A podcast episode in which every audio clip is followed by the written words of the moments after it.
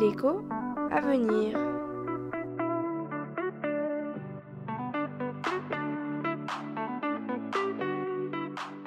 J'aimerais savoir, faut-il augmenter le budget de l'Union européenne? Je retrouve Salvatore aujourd'hui. Avant de savoir s'il faut augmenter le budget de l'Union européenne, voyons déjà à quoi il sert. Eh bien Clémentine, aujourd'hui, le budget de l'Union européenne, c'est environ 1% du PIB de l'Union. Cela sert pour l'essentiel à subventionner les agriculteurs européens à travers la politique agricole commune et à soutenir les régions européennes les plus en retard au plan économique à travers une politique dite de cohésion. Ce budget finance aussi d'autres dépenses, mais avec des montants moins importants, comme l'éducation des jeunes, à travers notamment le programme Erasmus que tout le monde connaît. Je rappelle le chiffre. 1% du PIB de l'Union.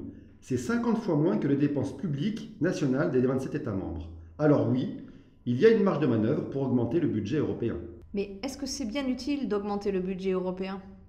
Eh bien, par exemple, face au choc économique né de la crise sanitaire, les 27 États membres ont pour la première fois accepté de s'endetter en commun à des taux d'emprunt bas et d'augmenter ainsi temporairement le budget européen pour financer leur plan de relance.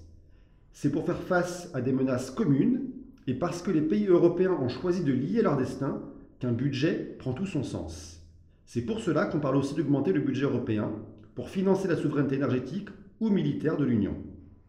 Et pourquoi est-ce qu'on n'irait pas jusqu'à financer l'éducation? Il est vrai, Clémentine, que si l'on considère qu'un Européen peut travailler dans n'importe quel pays d'Europe, l'éducation pourrait être considérée comme un bien commun à l'Union et donc être financée par le budget européen. Mais le choix de centraliser les dépenses budgétaires au niveau de l'Union reste un choix politique. Pour l'instant, les budgets nationaux continuent de jouer leur rôle pour un traitement au plus près des préférences nationales, que ce soit en termes de protection sociale, d'éducation ou de justice.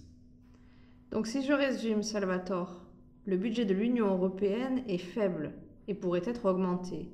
Mais c'est une décision politique qui nécessite notamment des ressources propres et des transferts de compétences des États vers l'Union européenne.